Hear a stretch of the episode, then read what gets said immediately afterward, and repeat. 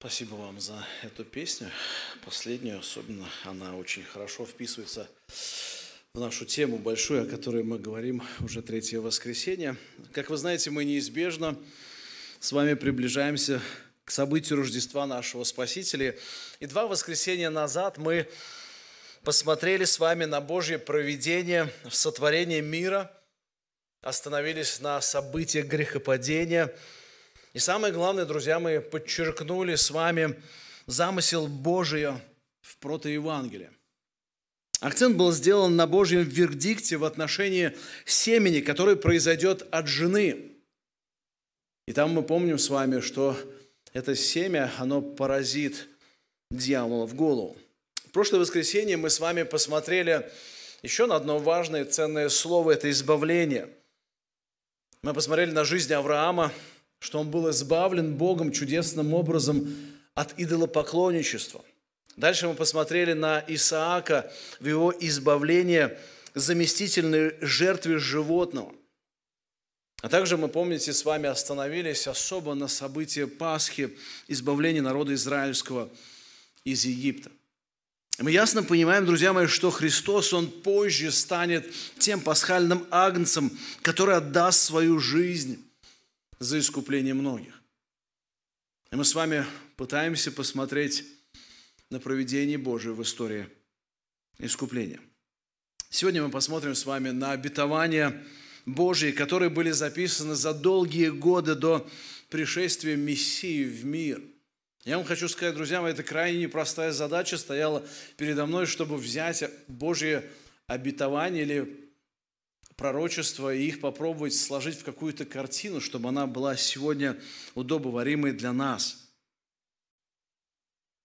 Если бы вот этот обзор, который мы с вами начали в три воскресенья, которые предваряют Рождество, если бы мы взяли за два месяца до этого события Рождества, то мы бы действительно подробнее с вами остановились на Божьей работе с Израилем – как он своей заботливой рукой на самом деле формирует вот этот строптивый народ, ведя его по пустыне.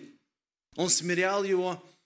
Мы знаем с вами все обстоятельства. Кто читал Ветхий Завет, тот знает, как действительно Бог мудро смирял народ свой, но при этом Бог поддерживал жизнь, даже сверхъестественным образом. Нам стоило бы при этом исследовании детально посмотреть на период жизни Иисуса Навина – отдельно углубиться в книгу Судей, где, по сути, на самом деле раскрывается ханонизация Израиля, или как Израиль постепенно отвращает свое лицо от Бога к поклонению идолам. Более подробно мы бы смогли поговорить о желании народа иметь у себя царя, как у прочих народов. И дальше подробнее посмотреть на служение пророков. Но из-за нехватки времени, друзья мои, мы, по сути, перескочили такой большой пласт истории в искуплении. Остановимся сегодня лишь на некоторых пророческих текстах. И первый, над чем мы будем сегодня размышлять, это обетование или обещание Божьей рождения на землю Мессии. И об этом говорит Исаия – Служение Исаия, если вы помните, оно было с 739 по 701 год по Рождеству Христову, то есть примерно за 740-700 лет до Рождества Христова, до событий Рождества. И вот Исаия пишет в своем пророческом повествовании так. «Дева в чреве примет и родит сына, и нарекут ему имя Мануил, он будет питаться молоком и медом, доколе не будет разуметь, отвергать худое и избирать доброе. Друзья мои, мы видим с вами из этого текста, что Мессия должен прийти на эту землю абсолютно естественным путем, как человек рождается здесь, на земле, через родовые пути матери. Мессия, он должен действительно стать этим человеком, который потом понесет на себе грех мира. Но рождение будет происходить от девы, которая не была в интимной связи или в отношениях с мужчиной. Она получила зачатие свое сверхъестественным образом от Духа Святого, без участия мужчины. И еще интересный очень момент, посмотрите, он будет также питаться, как обычный ребенок, молоком. Дальше здесь еще написано, потом доп. питание будет. И интересно, что его процесс возрастания из младенца в мужа, оно тоже было постепенно. Посмотрите, написано, он будет питаться, доколе не будет разуметь. То есть пока не придет у него действительно ясное понимание, что нужно отвергать худое, и нужно избирать только доброе. И даже вот в этом процессе, друзья мои, от младенчества до понимания, что есть хорошие и добрые, даже там Христос не согрешил ни разу. Не было тени отклонения от Божьей воли, даже в тех обстоятельствах, где он был младенцем. Исайя 6, 9, 6, еще мы читаем с вами, написано, «Ибо младенец родился нам, сын дан нам, владычество его на раменах или плечах его, и нарекут имя чудным, и пели сегодня об этом советник, Бог крепкий, Отец вечности, князь мира». Умножению владычества его мира нет предела на престоле Давида – и в царстве Его, чтобы утвердить Его и укрепить Его судом и правдой отныне до века, ревность Господа Саваофа сделает это. Друзья мои, мы опять видим в этом пророчестве, что речь идет о Мессии, который должен вначале родиться ребенком. Но заметьте, даже при рождении у этого ребенка на плечах лежит необыкновенная власть и ответственность. Он будет правителем всего мира. Но не в первое пришествие, оно произойдет во второе пришествие его на землю. А в вечности будущего все будет совершенно покорено под ноги его. И в конце седьмого стиха мы с вами видим подпись, подпись главнокомандующего или верховного царя, Господа воинств небесных. Там написано так, его ревность сделает это. И никто, никто из людей, никто из падших ангелов, никто из благочестивых ангелов не может воспрепятствовать Божьему намерению. Это событие совершится. Второе, друзья мои, о чем нам нужно поразмыслить, когда мы говорим об обещаниях Божьих или пророчествах, это место рождения Мессии – кто-то спросит, ну, ну, зачем вообще нужно было пророчествовать о месте рождения Христа, если нет точного указания на улицу и дом? Посмотрите, книга пророка Михея. Кстати, служение Михея продолжалось примерно с 740 по 695 год до нашей эры. Это, по сути, то же самое время, когда служили пророки Исаия и Иосия. То есть это современник Исаия. Михей пишет так, «И ты, Вифлеем Ефрафа, мал ли ты между тысячами иудинами?» И там дальше описывается текст, где из него произойдет тот, кто станет великим. Это мы прочитаем с вами чуть позже. Все мы знаем, друзья мои, что Христос пришел и родился в Вифлееме.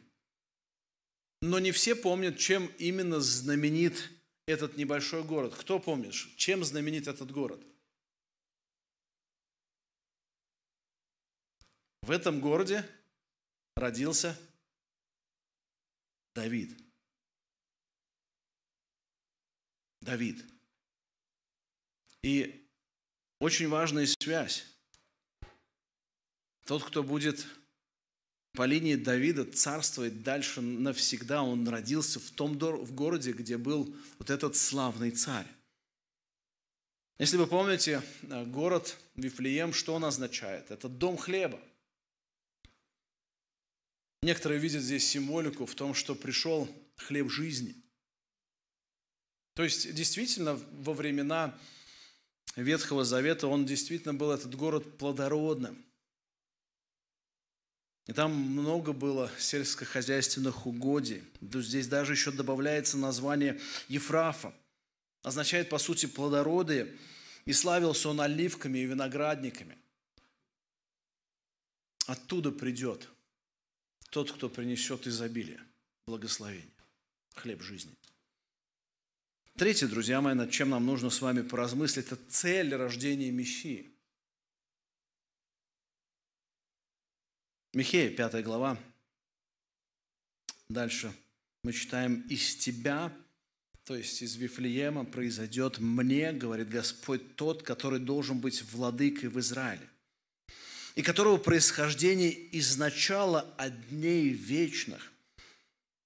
Посему он оставит их до времени, доколе не родит, имеющий родить. Тогда возвратятся к сынам Израилем и оставшиеся братья их, и станет он, и будет пасти в силе Господней, в величии имени Господа Бога Саваофа. И они будут жить безопасно, ибо тогда он будет великим до краев земли, и будет он мир. Очень интересное описание здесь мы с вами видим, что, заметьте, вот этот вечный владыка – вечный Бог, Он должен стать царем в Израиле. Второе, мы видим с вами, что Мессия будет заботиться особо о народе Израиля, и на всей земле будет мир. Об этом мы все мечтаем, об этом мы все молимся, об этом мы все переживаем. Мы действительно хотим, чтобы на земле был мир. Но, друзья мои, нам нужно быть честными в понимании того, что настоящий подлинный мир в это на эту вселенную он придет только тогда, когда будет царство Иисуса Христа. Невозможно людям между собой договориться по-настоящему, чтобы был мир. Можно сделать временное перемирие, можно пойти на какую-то уступку, но истинный подлинный мир, он будет здесь тогда, когда придет Христос. Очень важная деталь, которую мы с вами еще встречаем в другом тексте уже в Новом Завете о Христе, о Его цели, пришествию или рождении на эту землю.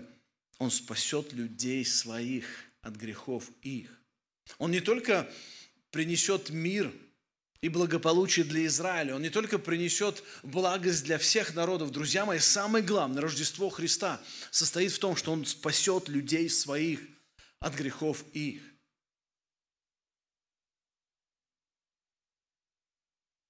Помните Матфея, до рождения еще Христа, в период между, межзаветний, Иосиф же, муж ее, то есть муж Марии, будучи праведен, и не желая огласить о том, что она беременна, хотел тайно отпустить ее. Но когда он помыслил это се, ангел Господень явился ему во сне и сказал Иосиф, сын Давидов, не бойся принять Марию, жену твою, ибо родившаяся в ней есть от Духа Святого. Родит же сына, и наречешь ему имя Иисус. И вот цель прихода или рождения Христа на эту землю. Ибо Он спасет людей своих от грехов их. Этот текст является камнем преткновения в вопросе, за кого умер Христос. Но, друзья мои, мы точно знаем одно – что Христос, умирая на кресте, освобождает тех людей, которые станут Его от власти греха. И все Его люди, они будут освобождены от власти греха. Все Его люди будут спасены от второй смерти. Именно Его избранные люди. Четвертое, друзья мои, на что нам стоит посмотреть, когда мы говорим об обетованиях, это постоянное пересечение двух событий. В некоторых уже текстах, которые сегодня уже читал, там есть наслоение двух периодов. Первое пришествие Христа, оно как-то близко или тесно связано со вторым пришествием, и оно, как кажется, как бы перемешивается. То есть это объединение двух событий пришествия Христа в одно пророчество, нераздельно. Почему? Ну, потому что весь этот период, по сути, мы называем периодом пришествия Христа на землю. То есть он приходил первый раз, мы ожидаем его, и он придет второй раз. Это мы живем в этом процессе. Но когда пророчества звучали оттуда, то говорилось о Мессии целиком.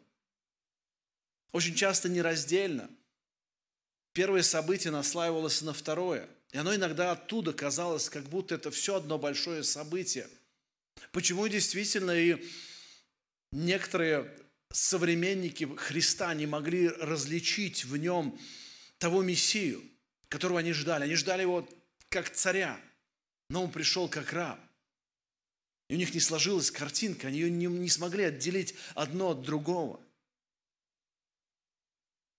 И вот здесь хотел бы текст прочитать из Захария. Точное время служения Захария неизвестно, но предположительно с 480 года по 464 год до Рождества Христова. Захария 6 глава, «И скажи ему так, говорит Господь Саваоф, вот муж, имя ему отрасль. Он произрастет из своего корня». Заметьте, вот в этой части повествования или обетования или пророчества речь идет о первом пришествии Христа, когда Он родится на землю. Вторая же часть говорит о Его втором пришествии на землю. Смотрите, «И создаст храм Господень». Он создаст храм Господень и примет славу, и воссядет, и будет владычествовать на престоле своем. Будет и священником на престоле своем, и совет мира будет между тем и другим. То есть, когда Христос придет второй раз на эту землю, то Он будет, по сути, и царем, и священником в одном лице. И при Его правлении на земле будет мир всем народам – то есть мир будет и одному, и другому. И еще один текст из пророчества Исаия. «И произойдет отрасль от корня Исеева, и ветвь произойдет от корня его, и почует на нем Дух Господень, Дух премудрости и разума, Дух совета и крепости, Дух ведения и благочестия». Эти стихи, они относятся к первому пришествию Христа. Но видим, с вами идет монолит пророчества дальше, и страхом Господним исполнится, и будет судить не по взгляду очей своих и не по слуху ушей своих решать дела. Он будет судить бедных по правде, и дела страдальцев земли решать поистине. И жезлом уст своих поразит землю, и духом уст своих убьет нечестиво, и будет припоясанием чресл его правда и припоясанием бедр его истина. Тогда, при этих событиях, волк будет жить вместе с ягненком, и барс будет лежать вместе с козленком, и теленок, и молодой лев, и волк будет вместе, и малое дитя будет водить их. И корова будет пастись с медведицей, и детеныши их будут лежать вместе, и лев, как вол, будет есть солому. И младенец будет играть над норою аспида, и дитя протянет руку свою на гнездо змеи, не будут делать зла и вреда на всей святой горе моей, ибо земля будет наполнена ведением Господа, как воды наполняют море. Мы видим с вами здесь, в этом тексте, происходит радикальнейшее изменение в природе среди животного мира, которые на самом деле произойдут только в тысячелетнем царстве. И вот четыре характеристики из этого текста, которые мы видим с вами о Мессии, который придет на эту землю сначала один раз, потом придет во второй раз. В первый раз Мессия будет иметь скромное происхождение. Действительно, оно так и было. Не было никакой помпезности. Далее мы видим с вами, что Мессия будет обладать особыми дарами Духа Божьего. Это еще было видно в первое его пришествие. Действительно, на нем был Дух Господень, и он совершал великое. Здесь важный очень акцент в отношении второго пришествия Христа поставлен на том, что Мессия будет исполнять роль судьи. Роль судьи он будет исполнять только при втором пришествии. И еще очень важный акцент Мессии принесет совершенный мир при своем правлении. Это только будет возможно при втором пришествии Христа на землю. И пятое, друзья мои, отдельно я хотел бы вместе с вами поставить такой акцент, как мы с вами делали на каждой вот этой проповеди, акцент на протоевангелие, акцент на избавление, где вопрос стоял о Пасхе – Сегодня я хотел бы особо остановиться на песне о Божьем рабе. Это большое пророчество из книги пророка Исаия, который по праву можно назвать, по сути, торжественный гимн о Божьем рабе. В этом гимне есть пять отличительных характеристик, которые будут присущи Мессии не только в первое его пришествие, но и во второе. Почему, друзья мои, я хочу остановиться именно на этой песне? Чтобы мы вместе с вами еще раз могли посмотреть на панораму Божьего проведения в истории искупления. И вот эта картина раскроет нам на самом деле многие грани нашего Господа. Эти грани нам нужно с вами или важно увидеть в разделе обещаний Божьих, чтобы наша с вами вера укреплялась, чтобы мы с вами могли дальше продолжать ожидать нашего Господа, Его приход на эту землю. И первое, о чем мы будем с вами говорить из этого торжественного гимна о Божьем рабе, это об успехе Божьего раба. Посмотрите на 52 главу книги пророка Исаия. О нем сказано так. «Вот раб мой, он будет благоуспешен, возвысится и вознесется и возвеличится. Как многие изумлялись, смотря на тебя, столь был обезображен паче всякого человека лик его и вид его паче сынов человеческих. Так многие народы приведет он в изумление. Цари закроют пред ним уста свои, ибо они увидят то, о чем не было говорено им, и узнают то, чего не слыхали. Смотрите, большая часть этого пророчества имеет отношение ко второму пришествию Христу, когда все цари земные закроют свои уста – они закроют свои уста перед славой и величием единственного царя царей, который будет поставлен как совершенный царь над миром. Все же, друзья мои, его величие в большей мере могли увидеть ученики, будучи еще на земле. И помните это событие на горе Преображения – и слышать от Бога Отца крайне великие слова. И вот апостол Петр чуть позже в своем послании, он записал эти слова. Послушайте, «Ибо Он, то есть Христос, принял от Бога Отца честь и славу, когда от велилепной славы принесся к Нему такой голос, «Сей есть Сын мой возлюбленный, в котором мое благоволение» или к которому благоволит душа моя. Христос, по сути, как Мессия, Божий раб, Он успешен во всех делах. Поэтому Отец свободно говорит при начале Его служения, к Нему благоволит душа моя, это Сын мой возлюбленный. Благоволит, Он будет успешен во всем. Он будет делать то, что я определил для Него. Это первое, друзья мои, то, что мы видим в этой песне. Второе – Второе, о чем повествует нам эта песня, это об отношении людей к Мессии, когда Он приходил первый раз на землю. Это уничижение Божьего раба. Уничижение Божьего раба.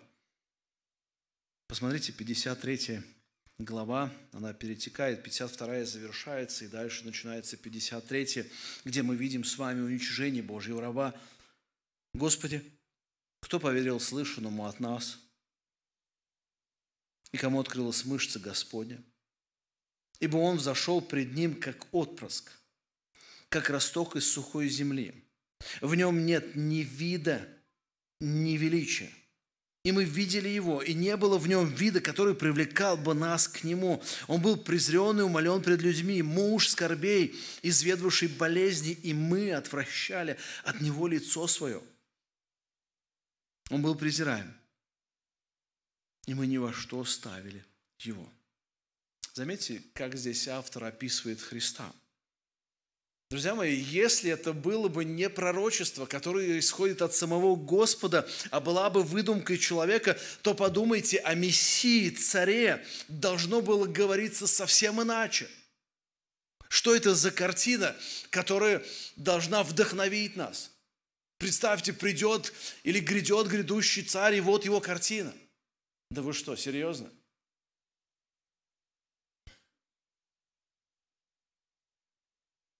Мы видим с вами в рабе бесславие.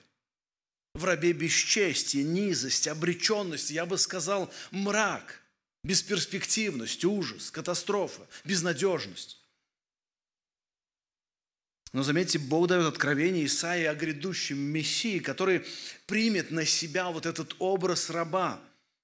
И еще раз взгляните на описание о Божьем рабе. Очень интересное противопоставление описывается в первых и вторых стихах. С одной стороны, есть величие и мощь Божьей силы, которая сокрыта в видимую немощь и бесславие. Только вдумайтесь об этом. Бесконечная великая мышца славного Бога небес сокрыта в видимую немощь и бессилие, которое выражено в человеке или личности Иисусе Христе. Заметьте, о нем говорится как отпрыск и как росток из сухой земли. По сути, Христос пришел на эту землю в унижение и слабости, в яслях и младенцем. Ну, как-то это совсем не популярно. Как бы вот не в тренде сегодня. Нет в нем ни вида, ни величия. И мы видели его, и не было в нем вида. Он еще раз подчеркивает, который привлекал бы нас к нему. Я не знаю, что было в сердце Исаи, когда вот это все он описывал, будучи движим Духом Святым. Но это сложная картина для усваивания. Христос не был презентабельного вида. Он не выглядел как статный принц на белом коне. Даже люди вокруг него свидетельствуют о его обыкновенности – в которой не было притягательности.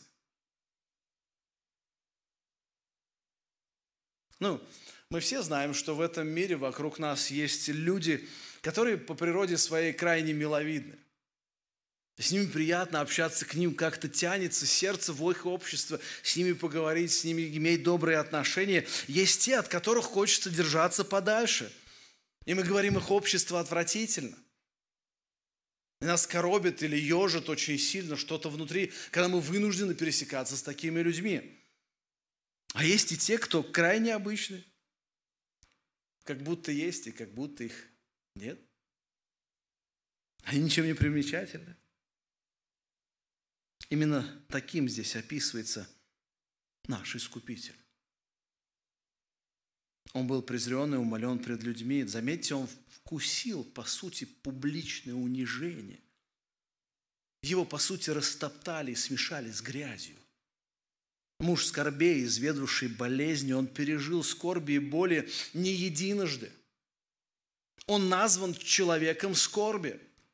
Муж скорбей – это его как будто бы титул, его особенность, его характеристика – или тот, для кого скорби были неотъемлемой частью жизни. И еще раз, и мы отвращали от него лицо свое.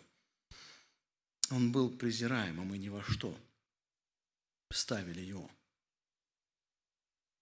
Он даже некоторым был противен и отвратителен. И его жизнь оценивалась ни во что – вот отношение людей по отношению царя царей. Далее мы видим с вами не только унижение раба Божьего, но и его страдания. Посмотрите, четвертый стих и далее. Страдание Божьего раба, но он взял на себя наши немощи и понес наши болезни. А мы думали, что он был поражаем, наказуем и уничужен Богом но Он изъязвлен был за грехи наши, мучим за беззаконие наше. Наказание мирова нашего было на нем, и ранами его мы исцелились. Все мы блуждали, как овцы, совратились каждый на свою дорогу, и Господь возложил на него грехи всех нас. Заметьте, страдания Христа, они были не только внешними, то есть когда ему причиняли физические страдания извне, но они были еще и внутренними. Мы знаем много ран. Его практически близко к смерти запороли. Ему настолько изуродовали плоть, разорвали. Но его еще помимо этого унижали. Его честь его достоинство. Его расчеловечивали, чтобы увидеть его наготу сломленной души. Но написано, но он взял на себя наши немощи и понес наши болезни. Заметьте, причина его страданий, страданий души – это незаслуженное наказание. Это вменение ему греха. Вы знаете, когда мы с вами попадаем в страдания, и вот где-то мы чувствуем незаслуженность этих страданий, нас очень сильно это возмущает, в нас поселяется гнев, иногда мы даже не можем его просто контролировать. Мы начинаем выпиять и говорить, а где же справедливость? Почему так ко мне относятся? Только подумайте на мгновение. Ты полностью невиновен. И вот его страдания крайне тяжелы, когда они несправедливы и незаслужены.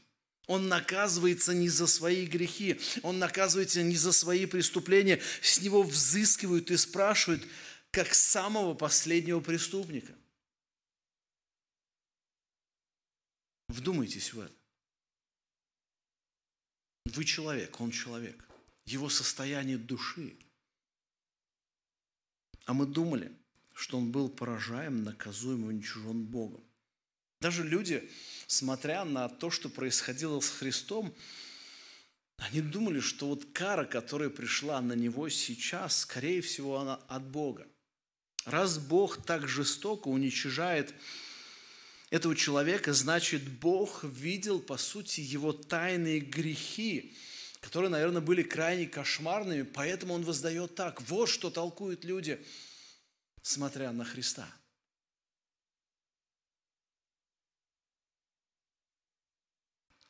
Но автор здесь говорит, но он изъязвлен был за грехи наши, и мучим за беззаконие наше.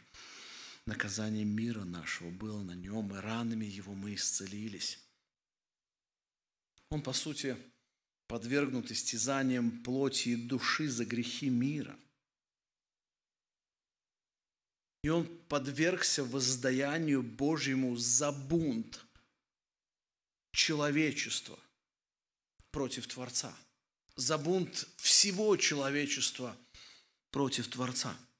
Благодаря, по сути, его ранам, его страданиям, у всякого верующего есть возможность для исцеления его души. Вот огромное обетование, которое мы с вами видим здесь. И наказание мира – это значит поколение за поколением, которое будет жить на протяжении существования мира от начала до конца. Оно было возложено наказание на Христа. Дальше он пишет, автор так, «Все мы блуждали, как овцы, совратились каждый на свою дорогу, и Господь возложил на него грехи всех нас». Заметьте, здесь состояние человечества описано как стадо, хочется сказать, баранов. Ну, где-то очень близко к этому, стадо овец, которые что делают? Ну, они взяли разбрелись каждый по своей дороге, идет каждый своим путем. На самом деле, друзья мои, так и есть. Грехи, которые в жизни каждого человека, они увели или уводят нас крайне далеко от Бога. И что Он делает?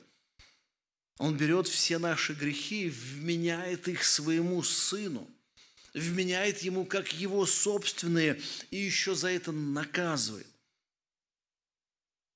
Но заметьте, наказание Сына за наши грехи вменяется теперь нам прощение.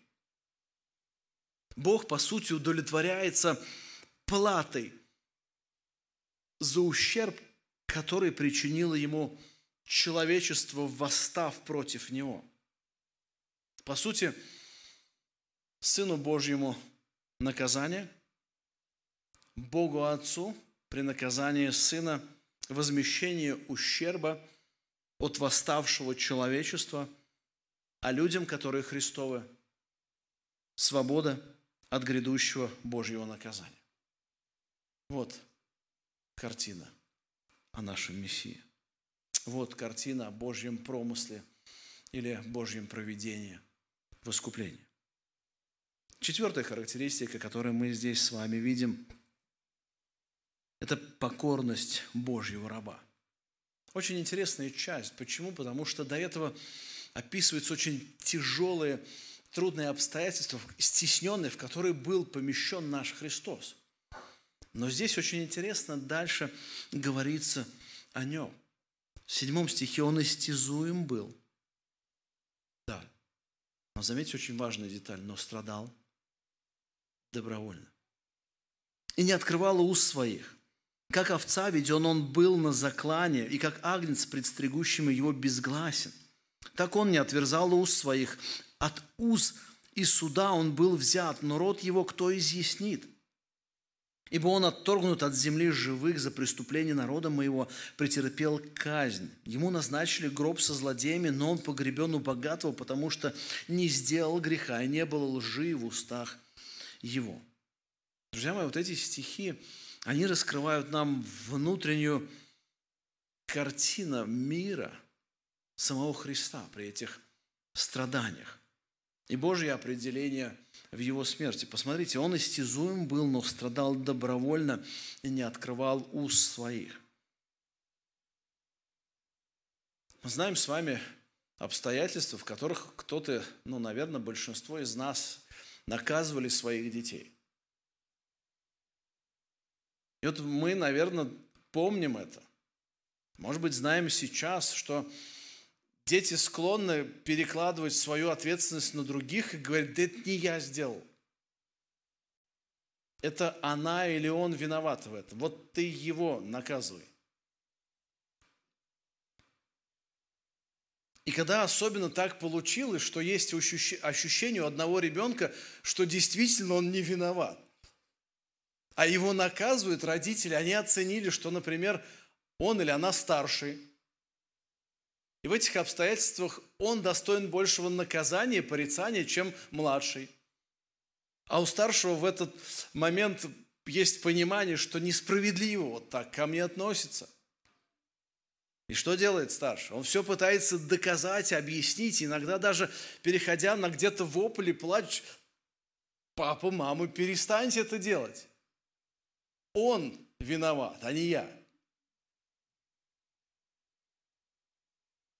Заметьте, Христа безвинно наказывают, безвинно обвиняют. Но при этом Он идет на этот шаг, мы видим с вами, добровольно, без тени сожаления. Он все это уже осмыслил. Он решил идти навстречу своего свободного выбора. И здесь он не произносит ни одного слова в свое оправдание, в свою защиту. Более того, мы видим с вами, что на кресте он взывая к Отцу в страданиях, обращается, «Отче, прости им». Они точно не знают, что делать. Как овца веден он был на заклане, и как агнец, предстригущим его, опять мы читаем, безгласен. Так он не отверзал уст своих. Если кто-то знакомился когда-то с овцой поближе, не, не та, которая за рулем, а та, которая э, действительно овца – с этим животным кто-то знакомился и знает, наверное, что действительно это животное, которое молча идет на смерть. Это не свинья. И молча стоит перед теми, кто снимает с них шерсть. Это им неудобно, это может быть неприятно в этот момент, но написано про них. Это действительно так. И вот заметьте, этот образ – относится ко Христу, как к пасхальному агнцу, который, которого закалывают и который при этом не сопротивляется убиению. От уз и суда он был взят, но род кто его изъяснит? Заметьте, он претерпел незаконный арест, он претерпел незаконный или несправедливый суд. Он там также себя не защищал.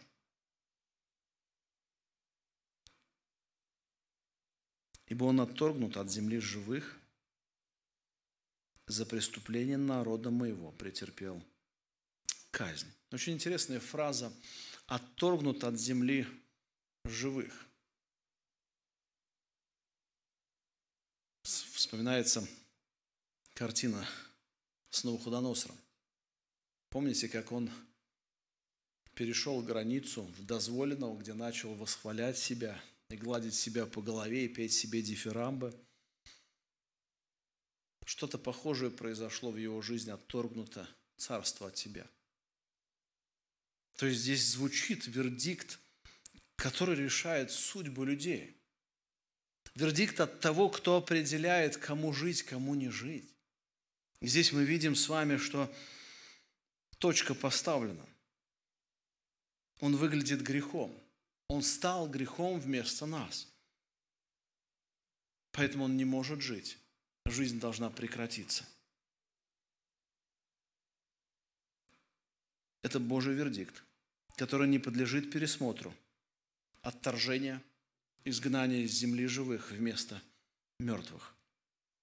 Очень интересная деталь на фоне этой черной картины.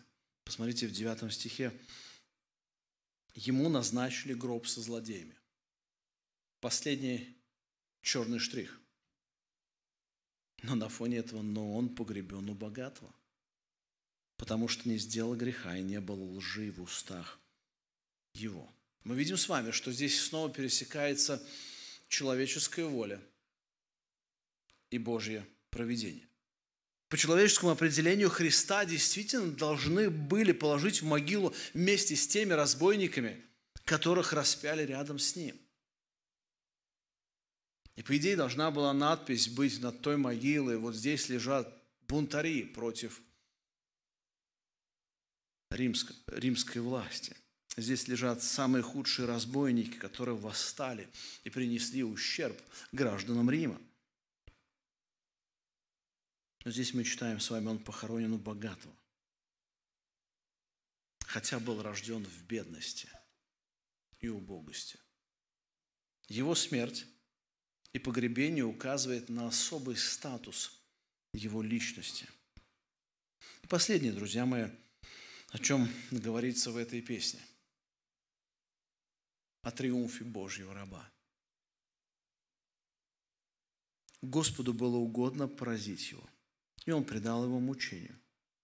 Когда же душа его принесет жертву милостивления, он узрит потомство долговечное. И воля Господня благоуспешно будет исполняться рукой его. На подвиг души своей он будет смотреть с довольством. Через познание его он, праведник, раб мой, оправдает многих, и грехи их на себе понесет. Посему я дам ему часть между великими и сильными, будет делить добычу за то, что предал душу свою на смерть. И к злодеям причтен был тогда, как он понес на себе грех многих, и за преступников ходатаем сделался. Давайте немного детальнее еще посмотрим на эти стихи. Смотрите, Господу угодно было поразить его, и он предал его мучению. Это мы понимаем с вами тот контекст, страданий, который выпал нашему Искупителю. И вот дальше очень важная связка. Когда же душа его принесет жертву умилостивления, он узрит потомство долговечное, и воля Господня благоуспешно будет исполняться рукою его. Друзья мои, поразить Христа на кресте – это не конечная Божья цель. Финал, он совсем в другом. Христос стал жертвой умилостивления, когда полностью погасилась и удовлетворился Божья справедливость, была удовлетворена Божья справедливость или Божий справедливый гнев на восставшее человечество. Некоторые рисуют себе картину – без меры разгневанного Бога, которого никто не мог остановить в этом гневе на человечество, и только смерть его сына смогла, как бы сказать, потушить немного Божий гнев. Это не совсем та картина о нашем Боге. Божий гнев, он управляем, и он зиждется или строится полностью на справедливом характере Божьего, Божьих атрибутов – Справедливость Божья, она требовала возмездия за грех.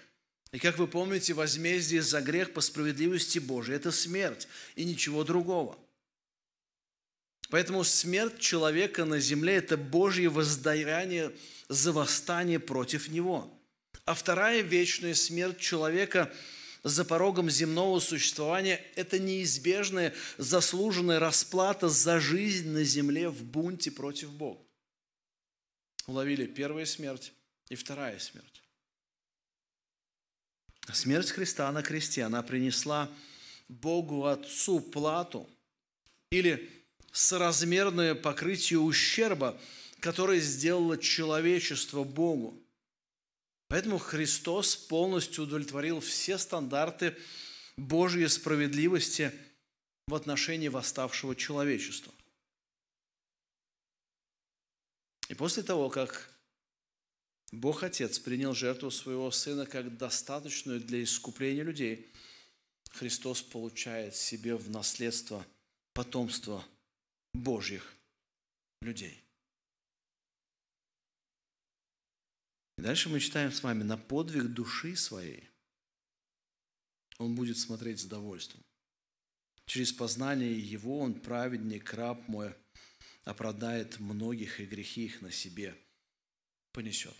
То, что сделал Христос в искуплении, оно будет прославляемо не только людьми, оно будет прославляемо ангелами, но еще сам Христос будет с довольством и с полной удовлетворенностью смотреть на тот подвиг, который Он совершил.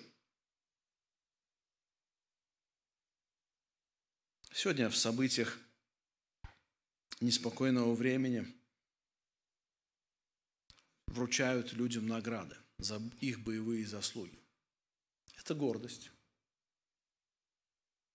Для кого-то это позор, для кого-то это гордость. Но когда здесь мы читаем с вами события, связанные со Христом, это будет объективная возможность для восхищения, возможность для гордости смотреть на подвиг Христа с полной удовлетворенностью. Он будет смотреть на него, на этот подвиг с довольством. Нам на самом деле, друзья мои, не совсем понятен восторг души Христа при искуплении.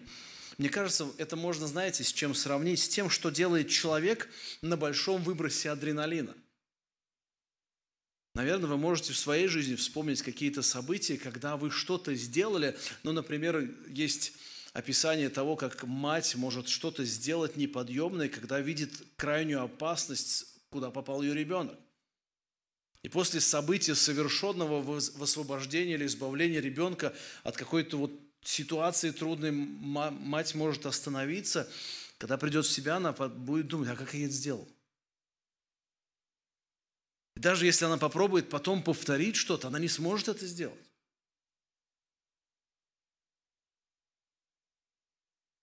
А потом она смотрит и удивляется, и восхищается, да как это возможно?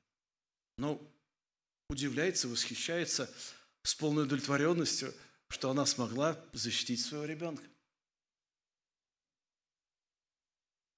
Христос будет восхищаться и вдохновляться от подвига души своей. Дальше мы читаем с вами. Посему Бог говорит, я дам ему часть между великими – и сильными будет делить добычу за то, что предал душу свою на смерть. И к злодеям причтен был тогда, как он понес на себе грех многих из-за преступников сделался ходатым. Смотрите, здесь Христа возводят в особый ранг великих, и он награжден особыми почестями. Он разделит всю добычу между сильными. О ком идет речь? Только на самом деле в Троице по достоинству будет оценен и вознагражден подвиг Христа. И он как раз между великими в Троице и будет. Более того, заметьте о Христе, здесь сказано, что он стал заступником за многих людей, которые когда-то были преступниками Божьего закона. Он стал ходатаем их. Так, друзья, когда мы с вами смотрим на историю искупления, нам важно понимать то, о чем говорилось в пророчествах. Почему? Потому что если это не Божья рука, то вероятность исполнения даже части пророчества, она невероятна. Представьте, почти 750 лет до Рождества Христова. И так детально описывается все о Христе. И когда Он приходит, и действительно в Нем все исполняется, это невозможно без Божьего проведения. Это невозможно без Божьего определения. Мы видим с вами, что действительно в личности Иисуса Христа есть та невидимая рука, которая ввела всю историю человечества к тому, чтобы оно совершилось. И в следующее воскресенье, если Бог позволит нам, мы будем с вами говорить о событиях Рождества, все, к чему шло, к этой точке. Когда придет на эту землю Христос, тот, который принесет избавление человечеству. Тот, который когда-то станет настоящим царем, при котором будет мир на земле. Тот, который восстановит человечество в том замысле, который определил для него Бог. Итак, друзья мои, сегодня мы попробовали посмотреть на обетование Божье в деле искупления – мы посмотрели на обещание Божьих о рождении на землю Мессии чудесным, сверхъестественным образом, но он родится как человек, обычный, проходя все процессы в жизни матери, в жизни своего себя как ребенка. Дальше мы поговорили с вами о месте рождения, мы поговорили о цели рождения, мы поговорили о слиянии двух событий в пришествии Христа в одно пророчество – и также отдельно остановились на песне о Божьем рабе. И вот здесь, друзья мои, очень важно для нас всех запомнить о том, что эта песня, она очень красиво и многогранно подчеркивает успех Божьего раба. Оно дальше подчеркивает уничижение Божьего раба, страдание Божьего раба, покорность Божьего раба. И снова возвращается к тому, с чего началось триумф Божьего раба. Успех, триумф.